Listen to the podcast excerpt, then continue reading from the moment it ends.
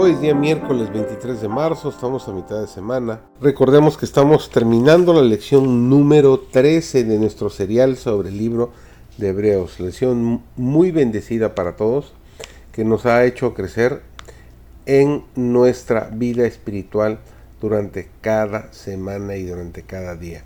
El título de esta semana, ya sabemos, es Permanezca el amor fraternal. Su servidor David González, nuestro título de hoy es no os dejéis llevar de doctrinas diversas y extrañas.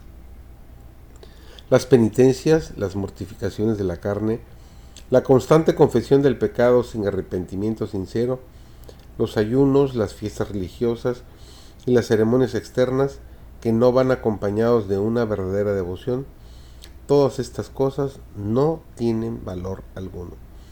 El sacrificio de Cristo es suficiente. Él hizo una ofrenda total y eficaz a Dios, y el esfuerzo humano sin el mérito de Cristo no tiene valor alguno. No solamente deshonramos a Dios siguiendo esta conducta, sino que destruimos nuestra utilidad presente y futura.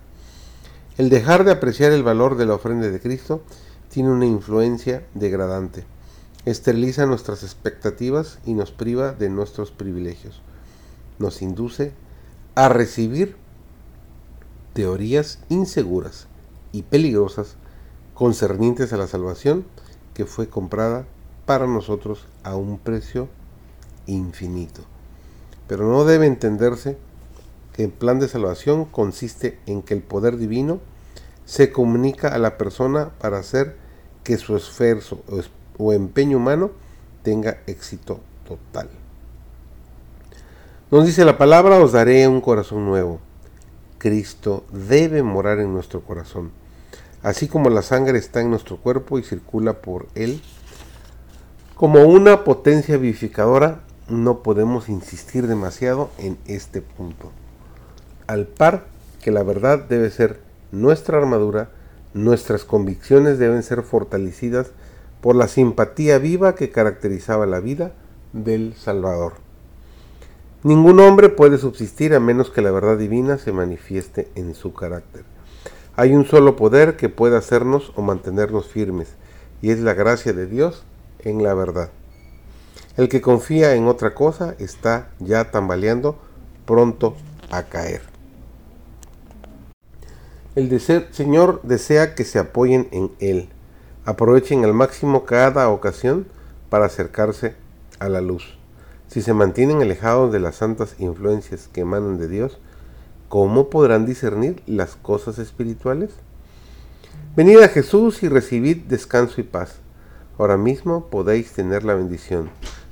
Satanás os sugiere que sois impotentes y que no podéis bendeciros a vosotros mismos. Es verdad, sois impotentes, pero exaltad a Jesús delante de él. Tengo un Salvador resucitado. En Él confío y Él nunca permitirá que yo sea confundido. Yo triunfo en su nombre. Él es mi justicia y mi corona de regocijo. En lo que respecta a esto, nadie piense que su caso es sin esperanza, pues no es así. Quizá os parezca que sois pecadores y estáis perdidos, pero precisamente por eso necesitáis un Salvador. Si tienes pecados que confesar, no pierdas tiempo. Los momentos son de oro. Si confesamos nuestros pecados, Él es fiel y justo para perdonar nuestros pecados y limpiarnos de toda maldad. Hermoso versículo que encontramos en 1 de Juan, capítulo 1, versículo 9. Serán saciados a los que tienen hambre y sed de justicia, pues Jesús lo ha prometido. Precioso Salvador. Sus brazos están abiertos para recibirnos y su gran corazón de amor espera para bendecirnos.